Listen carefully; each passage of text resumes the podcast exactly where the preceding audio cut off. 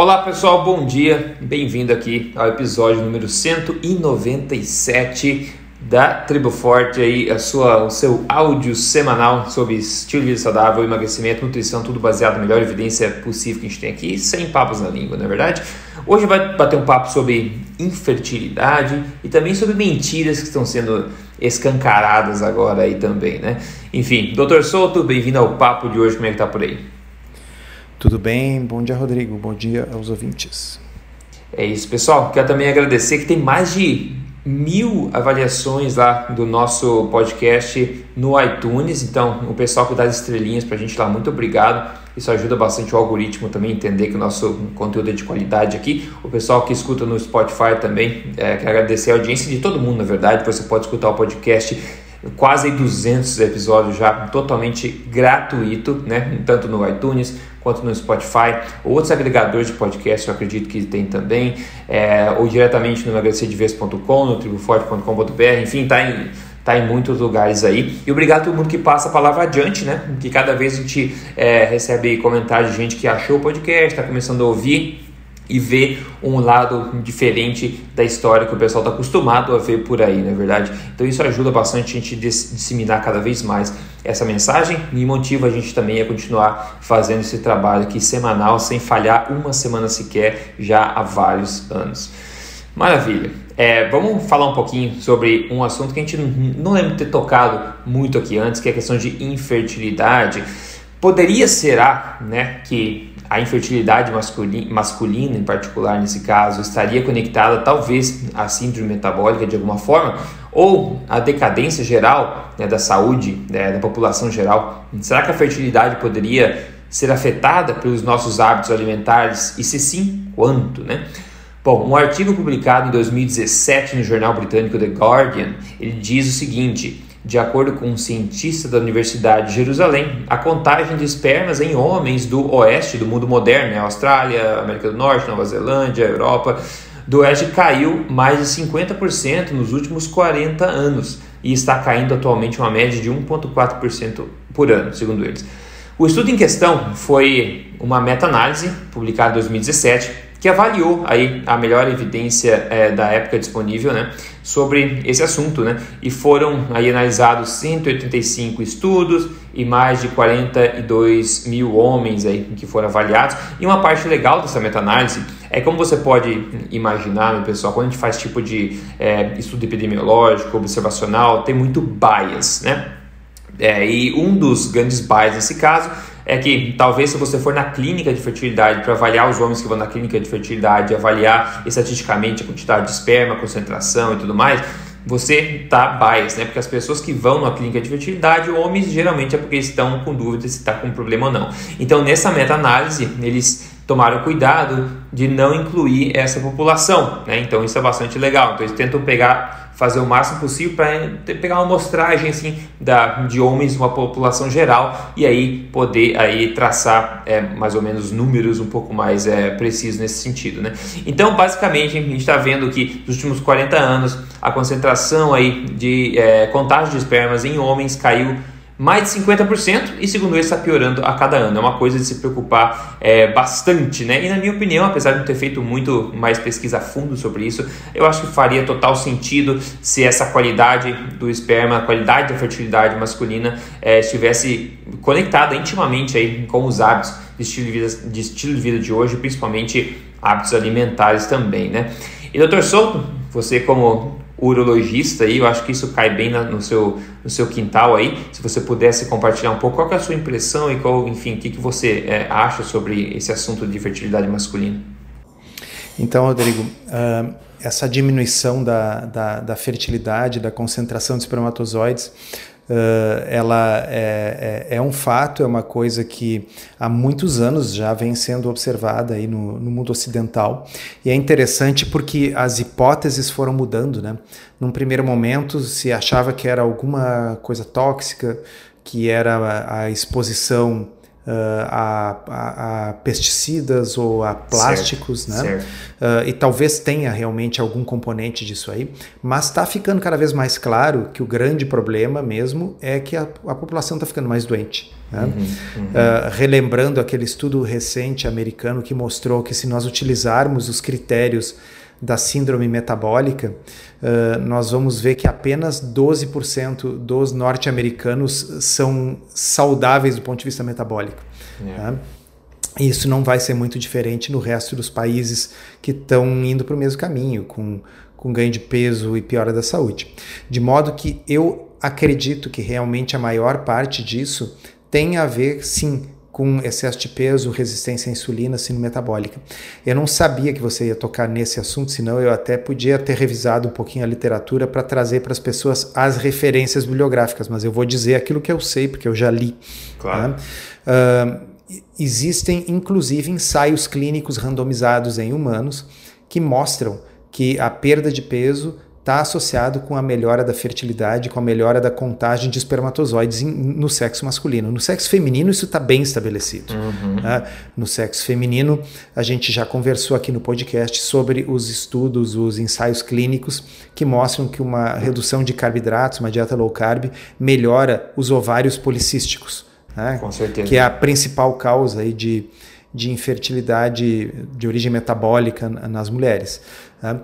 E nos homens que, enfim, não têm ovários, não ovulam, a, a, o equivalente é essa queda da produção de espermatozoides e o hipogonadismo, quer dizer, a redução da testosterona. Mais uma vez, existem estudos prospectivos em humanos mostrando que a melhora metabólica e a perda de, de peso está associado com a melhora da testosterona também. Tá? Uhum, uhum. Então, o, o fato de que a gente pode parear nos estudos observacionais, que nem esse aí que você falou, meta-análise de estudos observacionais, mostrando que uh, ao mesmo tempo que a população está mais doente, a qualidade do esperma e a concentração dos espermatozoides está piorando. A gente pode parear isso também com a existência dos ensaios clínicos, dos experimentos que mostram que se você reverte isso nos indivíduos, uh, em média, eles melhoram. Uhum. Tá? Então, uh, com, concordo. Eu, eu, acho que uh, o que a gente está vendo nada mais é do que a tradução da piora geral da, da, da saúde dos indivíduos. E felizmente isso tende a ser reversível, né? É, essa é a boa notícia, essa é a boa notícia. Inclusive, ovários é, policísticos, eu gravei um vídeo também recentemente no canal do YouTube, lá, se procurar por ovário policístico, Rodrigo Polê, você vai achar. Onde eu trago sempre a evidência, tudo. E é uma das coisas assim que responde, como você falou, extremamente bem e também até rapidamente a uma, a uma correção na alimentação, né? Isso tem uma coisa importante, é, colocando as coisas em perspectiva para a natureza, né? É que todo, todo mundo, né, homens e mulheres, consigam se reproduzir. A prioridade número um da natureza, como a gente sabe. E se a qualidade ou a capacidade, o potencial de reprodução cai bastante, pelo menos pela metade, por exemplo, é um sinal bastante vermelho que o resto da nossa, os aspectos da nossa saúde estão indo ladeira abaixo, provavelmente pior ainda que esse 50% de, de queda, né?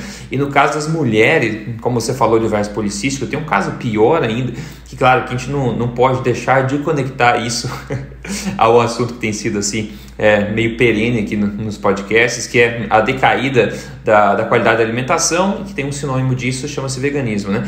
Então tem é, muitos reportes de mulheres é, passando por amenorreia, né, que é a perda total aí da, da menstruação, que colocando de novo isso em perspectiva, você vê se a prioridade número um de um ser humano no mundo, né, que é reproduzir, o corpo decide que ele não é capaz de fazer isso mais e cancela os processos aí de, de menstruação, de ovulação, etc., é porque a coisa está muito, muito feia. E como isso acontece? Bom, acho que o Dr. Souto pode falar um pouco mais de vários aspectos sobre isso, mas no caso do veganismo, isso tende a acontecer bastante das pessoas que fazem de forma incorreta o veganismo, que já é uma dieta pobre em nutrientes, você faz de forma incorreta, sem se elucidar, sem suplementar corretamente, isso piora ainda mais, falta nutrientes, o corpo não consegue nem manter esse sistema reprodutivo é, funcionando. E as pessoas tendo entrado no parafuso mental de autojustificação, que a gente já mencionou antes aqui, que eu já vi mulheres dizendo que isso acaba sendo um ponto positivo, mais um ponto positivo do veganismo, porque é uma coisa muito prática você não passar por menstruação.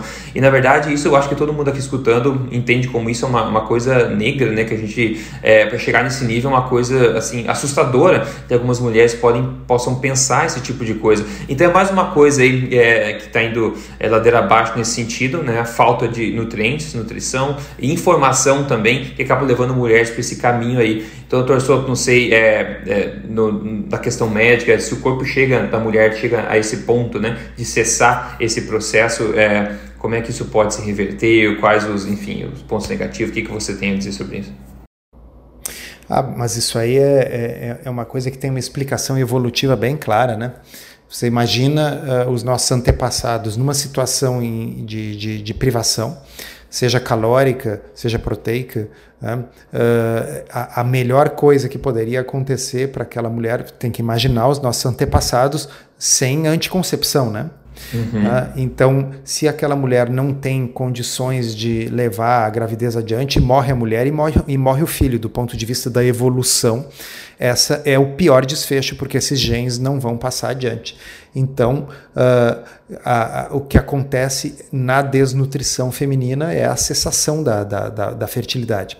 Isso pode acontecer também uh, em quadros como anorexia e acontece também, às vezes, uh, em atletas né, que têm um percentual de gordura corporal muito baixo, é comum nas maratonistas. Então, haver a cessação da, da menstruação. E essa menstruação retorna quando a pessoa volta a se alimentar adequadamente.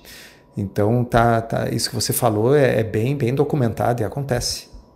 Ah, então, isso aí, pessoal. Então a gente parece que tem uma relação bastante é, íntima aí entre a qualidade dos nossos hábitos, a nossa é, dieta, né, a qualidade da nutrição que a gente tem diariamente com o potencial também reprodutivo, né? E hoje e antigamente eu não sei bom como é que era, a gente tem até piadinha, ah, passou perto, ficou grávida, né? Esse tipo de coisa. Hoje em dia está cada vez menos comum isso. Parece que agora para se ter um bebê é basicamente um projeto que a gente tem que entrar, convidar vários profissionais para acompanhar, fazer, enfim, é, passar por um, um, um, processo estruturado de longo prazo para conseguir é, ter um, um, filho, né? Que em, termos de natureza devia ser uma coisa meio fácil. Claro que outros fatores que podem influenciar nisso, inclusive o estresse do mundo moderno e tudo mais, mas acho que a gente não pode descartar o fato de que a dieta mais tóxica e menos nutritiva, é, relacionada a síndrome metabólica, pode estar afetando também todas as nossas chances aí, é, de reprodução, né, que é um assunto bastante sério. Uhum. Uh, ainda sobre o, o assunto do, dos espermatozoides, é interessante o seguinte, tem muitos exames uh, médicos, exames de sangue e tal, que, que eles são, uh, dependem de tecnologia, eles simplesmente não existiam até pouco tempo atrás, e a gente não tem como saber como é que era em 1950 ou como é que era em 1900, porque esses exames não existiam. Mas o espermograma é um exame que existe há mais de 100 anos. Uhum. Né? Porque ele é muito simples, só precisa um microscópio. Né? e contar o número de espermatozoides. Então, tem algumas características do espermograma que, que, que, são mais modernas, por exemplo, a capacidade de contar a velocidade de deslocamento dos espermatozoides. Isso não havia. Mas a simples contagem da concentração, quantos espermatozoides por ml, nós temos dados de mais de 100 anos. E é catastrófica a queda, assim. É um negócio ah, é? impressionante. Hum, interessante isso. É. Interessante. Então é um fato mesmo, né? Não é...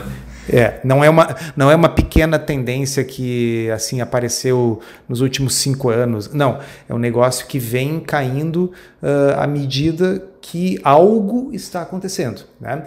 Então, podem levantar aí as, as hipóteses, mas uh, parece nítido, assim, quando revi essa literatura a última vez, já faz um tempo, que a associação maior mesmo é com a, uh, com a epidemia de obesidade. Certo. É, faz todo sentido mesmo. Quanto mais saudável nós tornamos, mais teoricamente mais é, reprodutivos ou mais férteis. mais férteis nós nos tornamos também. Maravilha. Pessoal, antes de partir para o próximo assunto aqui, vamos trazer a boa notícia do caso de sucesso de hoje, que quem mandou para a gente aqui foi o José Luiz, ele falou, eu terminei um desafio de 30 dias, eu estou muito feliz com o resultado, eu eliminei 4 centímetros no tórax, 5 centímetros de barriga e 6,7 quilos aí. Então quero parabenizar o José Luiz por ter mandado o testemunho dele. Foram 30 dias seguindo uma alimentação forte mais baixa em carboidratos, otimizada para a perda de peso.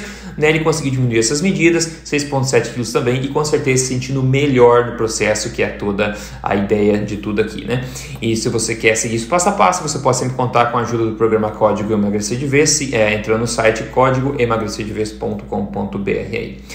Ok, vamos lá. O documentário Oh Jesus! O documentário Game Changers, que no Brasil é a dieta de gladiadores, que eu achei o um nome terrível, porque não a dieta dos gladiadores, vem dieta de gladiadores, que péssima escolha, mas enfim.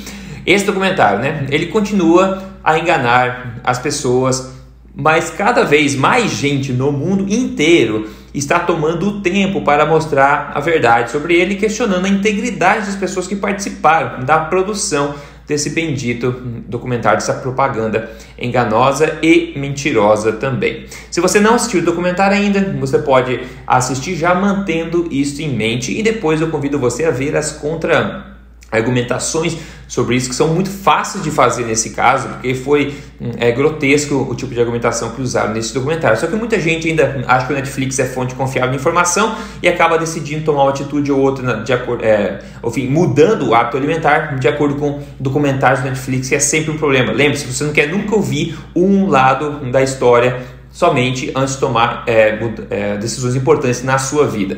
Recentemente, o Chris Kresser, né, que é um especialista americano aí em medicina funcional, ele participou, é uma pessoa que eu respeito bastante, já conheci ele pessoalmente nos Estados Unidos, várias conferências, desde ele está muito tempo aí né, nessa briga, aí, ele é bastante é, baseado em evidência também, e ele participou do podcast Joe Rogan é, bem recentemente, que é um podcast gigantesco, uma, uma audiência muito grande, mais de 6 milhões de seguidores no YouTube lá, onde ele e o Joe falaram por quase 3 horas sobre o documentário, tá? O Game Changers, e combatendo vários argumentos, trazendo todo o poder da evidência científica, tá? Eu vou deixar aqui o link para vocês, só uh, as notas do, do, do, show aqui do podcast estão sempre no emagrecerdevez.com, ok? E depois disso, nesse podcast, que eu achei muito legal, os produtores do documentário é, Food Lies, né, lançaram um documentário deles mesmo que debanca né, a dieta dos gladiadores. Eles lançaram um documentário para colocar abaixo a dieta dos gladiadores né, mostrando a verdade sobre a, evidência sobre isso, né? E antes de, de tudo isso, há um mês mais ou menos atrás, eu publiquei um vídeo de 48 minutos no YouTube onde eu também coloquei abaixo do documentário, é, pegando vários é, argumentos que eles colocaram no documentário e mostrando para vocês uma visão mais sóbria do que, que é, mostrando evidência por trás e tentando debancar também, colaborando, colocando aí é, o meu, a minha contribuição para mostrar a verdade sobre isso, né? 48 minutos. Para você ver, é só entrar no YouTube, colocar Rodrigo Polesso, Dieta de Gladiadores e você vai ver. Agora, interessantemente, sempre que eu acabo é, um pouco com conto de fadas do veganismo e tal, nos meus vídeos, nos meus assuntos, eu acabo sempre cutucando vespeiro um pouco, eles vêm sempre em massa para tentar dar dislike no vídeo, etc. Né? Então todo vídeo que eu coloco sobre vegetarianismo, ou sobre a foto e nutrição do veganismo, etc., ou, ou criticando documentários assim, sempre tem mais dislikes do que os vídeos normais. Mas o importante é que a grande maioria das pessoas ainda gosta de ver esse outro lado da moeda, né? E agora que legal, semana que vem, Dr. Souto, essa vai ser boa de ver, né? O pessoal fica animado com luta de, de MMA aí, eu fico animado com esse tipo de coisa. Ó. Semana que vem, o Chris Kresser vai voltar ao Joe Rogan ao podcast, agora junto com o James Wilkes. Ah, é. junto com o James Wilkes, que foi o protagonista do documentário, pessoal. E agora eu quero ver, eu quero ver o que, que vai acontecer. Porque, pessoal, parte do documentário é simplesmente é falta de integridade. É impossível que em muitas partes do documentário eles não sabiam o que eles estavam falando. É impossível. Eu acho que foi tudo sabendo de fato o que eles estavam falando. Se você não conhece, o produtor, né, do, o diretor do documentário foi o James Cameron, esse mesmo, lá do Titanic, tá? E o James Cameron. O James Cameron, por que, que ele vai fazer um documentário vegano? Bom, para começo a história, ele, eu não lembro o número agora, mas foi mais de 100 milhões, tem um número na cabeça, 250 milhões de dólares tá? Que ele investiu numa empresa, tá? Que é uma empresa dele de fabricação de proteína de ervilha, tá? Para quem não sabe, proteína de ervilha é um dos principais ingredientes desses novos hambúrgueres veganos, do Beyond Meat, né? Do Impossible Burger, etc.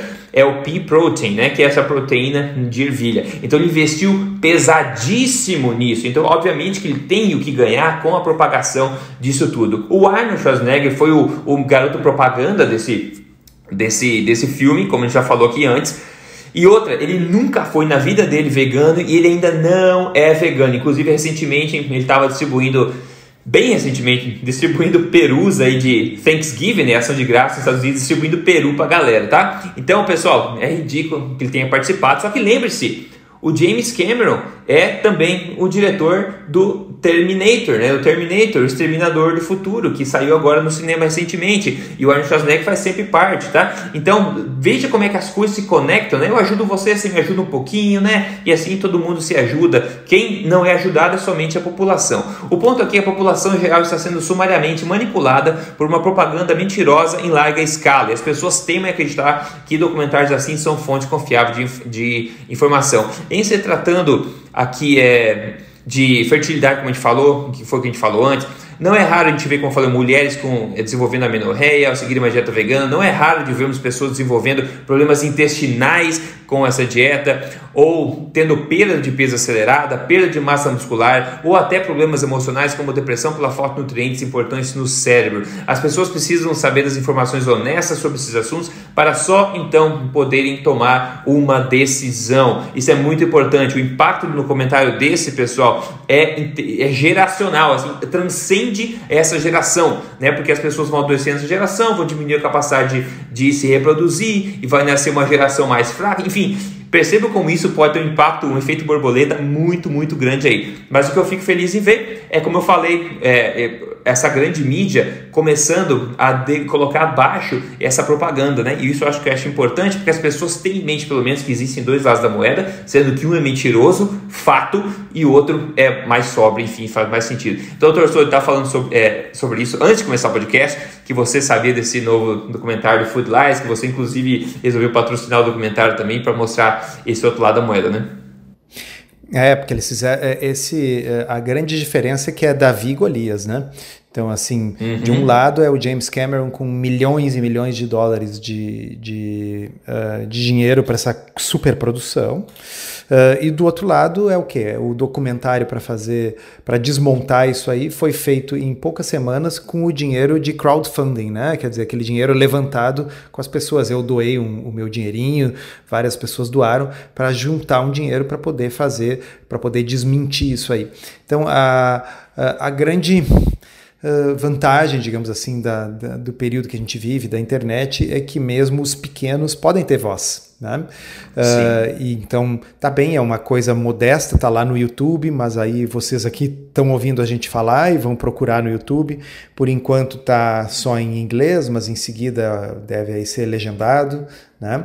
Então, Uh, mas é uma, é, é, repito, é uma briga de, de, de Davi e Golias, no qual os pequenos uh, somos nós. Né? Sim.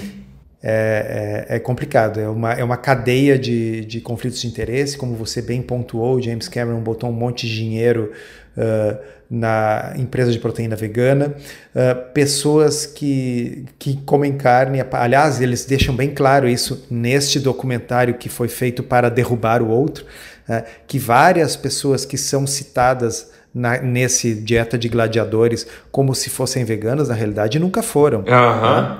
E, uh, alguns, por exemplo, são uh, ovo pesco vegetariano, quer dizer, a pessoa só não come carne vermelha, tá certo? Mas uh, então, nossa, é, é, e, e, e, é aquele documentário dos gladiadores é uma mentira deslavada, uma coisa atrás da outra, são coisas que patentemente uh, se sabem erradas e mesmo assim foram colocadas lá, né? porque uh, são pessoas que elas têm o seguinte pensamento. Uh, os fins justificam os meios. Então, uh -huh. eles acham que os seus fins são muito nobres e que, portanto, se tiver que mentir como parte da estratégia para chegar lá, que seja. Né? e todas as vezes que a humanidade utilizou esse tipo de premissa de que os fins justificam os meios, só veio desgraça, calamidade, guerra, holocausto. Né? É, perfeito.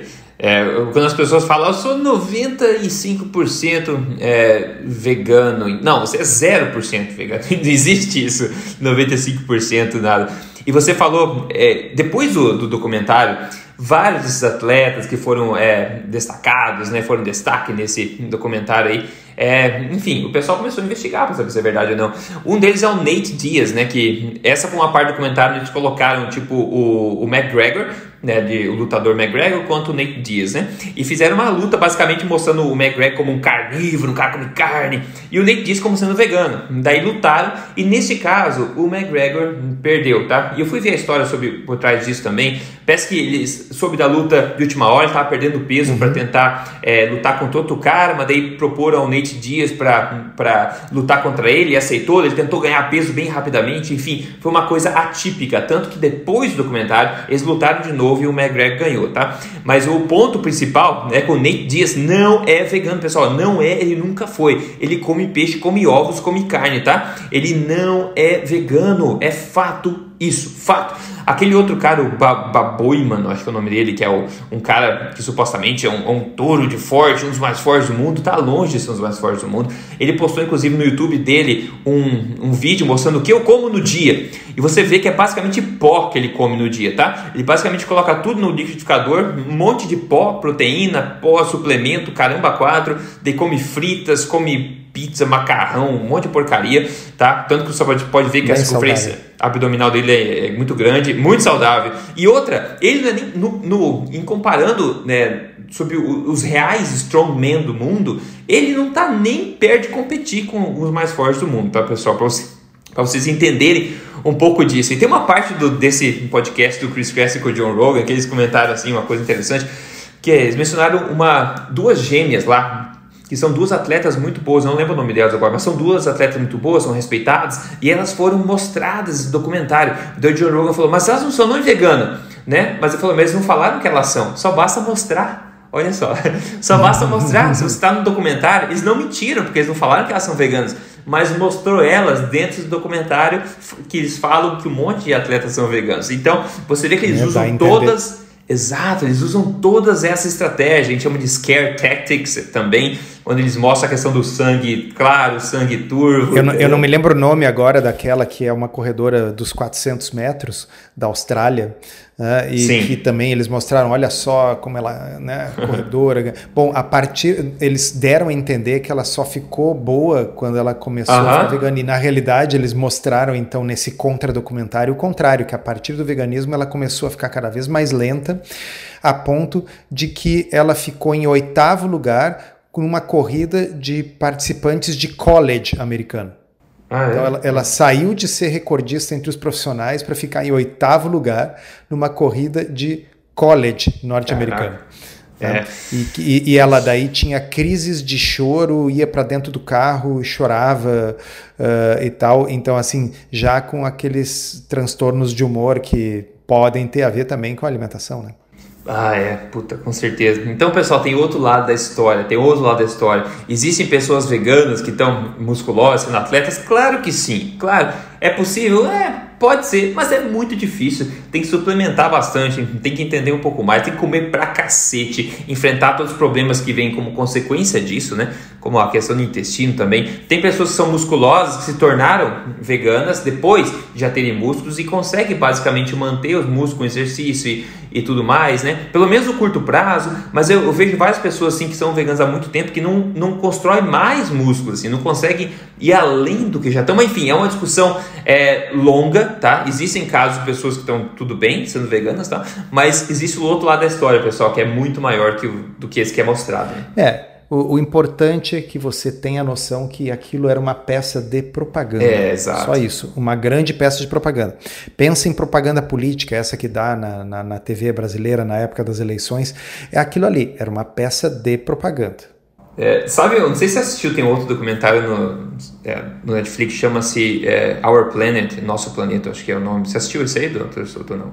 Não. Não. É um daqueles documentários bonitos, sabe? Que eles filmam o planeta Terra e mostram animais, sabe? E foi com aquele Attenborough, né? Que é o, o narrador ah, é clássico, uhum. né? E pessoal, esse cara também, ele é totalmente pró a humanos estão causando mudanças climáticas, o mundo está acabando, vai derreter tudo, todo mundo vai morrer afogado. Ele também é, é ele também advoga esse tipo de coisa. E tem uma parte interessante, específica, só para comentar para vocês entenderem como é que documentários não são é, não são fonte de informação confiável quando você assiste só eles, tá? Eles tendem a, a escolher aquela parte que comove o pessoal. Teve uma parte desse documentário que talvez foi a que mais assim, comove, de novo, é Scare Tactics, né? Pra, é, pra tentar. Scare Tactics é tipo, você gera uma, uma reação emocional muito forte nas pessoas para tentar é, tatuar isso na cabeça das pessoas passar um ponto. E tem um ponto desse documentário que eles mostram é, um, esses leões marinhos numa ilha no norte, né? Assim, cheio, mas não cabe uma moeda nessa área da ilha, tá? Então tá cheio, eles ficam falando, nossa, todos os leões marinhos estão tudo acumulado, que não tem nem para onde andar, porque não tem mais gelo e o mar tá subindo e o caramba quatro, aquecimento global e tal. Aí depois eles mostram esse leão marinho que ele sobe numa, tipo num cliff assim, né, numa num paredão de pedra. Vários deles sobem em cima. E daí não sei por que raios, né, eles começam a pular para baixo, pessoal. Então é uma parede de pedra esse leão marinho começa a, a, se jogar dessa parede de pedra. Então muitos deles bah, e mostra eles caindo, batendo. Eles têm muita gordura corporal, né? Então assim eles vão meio que batendo como uma bola, assim, bum, bum, bum, caindo nessa. Então é muito triste de ver esse leão marinho. Depois eles mostram na praia tem vários leão marinhos mortos, assim. Então é uma coisa chocante, né? Esse leão marinho se jogando. Meu Deus, por que será? Porque não tem espaço mais para esses leão marinhos ficarem, né? Já que tá tudo ruim nesse mundo. E daí, claro, quando eu vejo esse tipo de coisa no documentário, pessoas que entendem do assunto esperam, peraí, peraí, peraí, vamos ver de fato o que aconteceu. Aí você vai ver de fato o que aconteceu, basicamente é o seguinte, você acha essa ilha depois, onde eles gravaram essa parte, que mostraram só essa, essa, essa parede de pedra, esse bicho jogando, e eles mostram essa ilha, pessoal, essa ilha é muito grande, tá? E vocês verem essa ilha, para subir nesse penhasco, para começar, é muito fácil, porque é bem pouco íngreme, então você consegue subir. E, não, e é muito, uma, uma área muito grande que todos os leões marinhos poderiam ficar tranquilamente jogando bola sozinhos se quiserem, tanto espaço que tem, tá? Então você vê isso primeira coisa. Depois, o que a gente não sabe é por que, eles sobem nesse, né, nessa parte alta. Mas o que a gente sabe agora é o porquê descer se jogado, pessoal. Não é porque eles são tristes com é, o meio ambiente, não é porque está muito quente o aquecimento global, não. Não é porque o Leonardo DiCaprio está colocando medo que o mundo está acabando por causa de mudança climática. Não. Eles estavam se jogando, pessoal, porque tinha um ataque de urso polar vindo do outro lado da ilha. É basicamente isso que foi descoberto depois tinha ursos polares que começaram a encurralar esses leão marinhos do outro lado da ilha. E leão marinho não é um bicho mais inteligente do mundo, né? Então, esse, oh, o caminho mais rápido entre eu e a água é eu me jogar desse penhasco. Eles também têm uma visão não muito boa fora da água. Então, por isso que eles se jogavam por bar, pra, nesse, né, desse penhasco. Mas eles não contaram, nem mencionaram isso por trás, tá, pessoal? Então, se, se a história toda fosse contada, a impressão disso tudo seria muito, muito diferente do que foi mostrado nesse documentário. O documentário continua sendo lindo, só que se você prestar atenção na narração, eles tentam passar para você subliminarmente, subliminarmente algumas vezes, outras vezes bastante obviamente, uma mensagem, né, que é essa mensagem de catástrofe mundial, etc, etc, etc. Então é só um exemplo que eu queria mostrar para você, para passar a mensagem que existem mais, né, mais sobre a história do que simplesmente aquela visão focada, é, míope que eles passam para a gente nessas propagandas, né. Uhum. É, uh, tem uh, um documentário também aí onde um desses fotógrafos, eu, não sei se foi o Attenborough também, que admitiu uh, que eles tinham filmado né, um urso polar como se o coitado do urso não tivesse mais para onde ir, só tinha um pedacinho de gelo e tal. E na realidade a população de ursos polares estava aumentando. Né?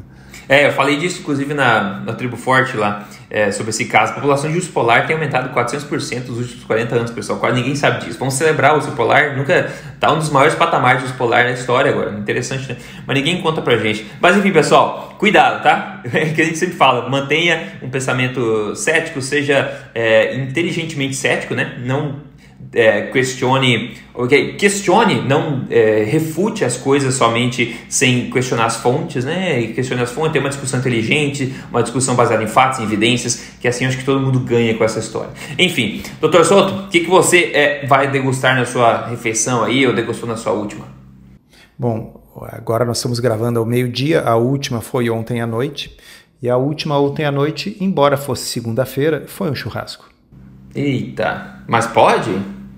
Na segunda-feira, churrasco? Ai, ai, ai. E, inclusive, poderia ter comido o resto de churrasco no café da manhã de hoje. Só uhum. não comi porque não tinha fome. Porque quando a gente come um tipo de alimentação assim, não tem fome tão cedo. É, exato, não tem fome tão cedo. Ontem eu comi um, um, bicho novo que eu nunca tinha comido. Ultimamente tenho explorado bastante isso. Que é o. Não, mas não é nada assim tão exótico. É o elk. O elk, eu não achei tradução para portuguesa, mas acho que é um tipo de cervo, né? um, um, dos, um tipo de veado maior, é um bicho maior. E todas essas carnes de caça são muito magras, né? Eu fiz na panela de pressão, é, ficou bem bom, mas de novo, é uma carne bastante magra, então vai, iria bem com molho adicional, assim, então, que eu, que eu não fiz também. Mas é interessante explorar é, esse, esse mundo aí, interessante. E, e é isso, eu pessoal. Acho, eu acho que é o que é, é alce. Não, alce é, não, não é alce não. Alce é. É mais parecido. É, é mas o, o, o alce é, é bem diferente. Ele é o tipo de viado mesmo, maior, com chifre e tal. Eu não achei é, a tradução. É um tipo de servo, enfim. Enfim, é aqui, comum na, na, em lugares mais frios. É, mas enfim, explorem aí no, outras carnes também no Brasil, por que não? Eu ouvi dizer que a carne aumentou bastante de preço agora, infelizmente, fazer o que, né? Mas sempre tem opções mais baratas, carne de segunda, cortes mais duros, você pode fazer no forno, na panela de pressão, não precisa abrir mão disso. E quando a gente gera mais demanda, pessoal, a gente gera mais oferta também mais competição de preço, tá? Todo mundo ganha com o aumento da demanda, a gente não pode é, ser coagido aí a, enfim, a fazer o que a gente não quer. Beleza. Pessoal, siga a gente no Instagram lá, siga Rodrigo Polesso lá, siga o Dr. Souto, é JC Souto, a blc.org.br também, é, enfim, triboforte.com.br se você quer ter acesso a todas as palestras dos eventos, é bastante interessante, pessoal sugiro fortemente que você faça isso, é triboforte.com.br. Enfim, semana que vem a gente vai estar aqui novamente com mais um podcast para você. Dr. Souto, obrigado então pela atenção, a gente se fala como sempre aí na próxima. Aquele abraço. Obrigado, obrigado aos ouvintes e até a próxima.